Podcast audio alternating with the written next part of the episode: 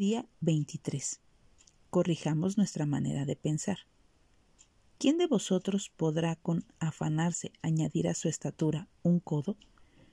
Lucas 12:25. ¿En qué es lo que más piensas? ¿En algo que te falta, en una relación o en alguna meta? ¿Hacia dónde va tu mente cuando surgen problemas? Como cristiano puedes contestar de inmediato, hacia Jesús pero te reto a que reflexiones en los verdaderos pensamientos que tienes y frases que surgen desde tu interior. Digo esto porque cuando buscamos el plan de Dios, gran parte de la ansiedad que sentimos puede deberse a pensar en aspectos equivocados.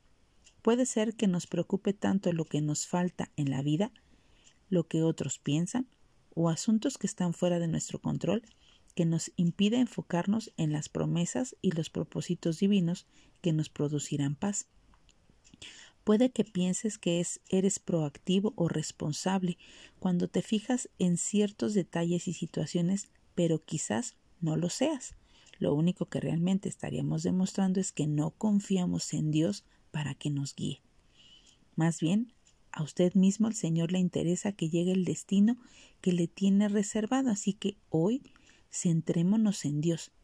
Fijémonos realmente en los pensamientos que Él tiene, reemplazando los mensajes de preocupación con la verdad, porque el Señor nunca nos va a fallar.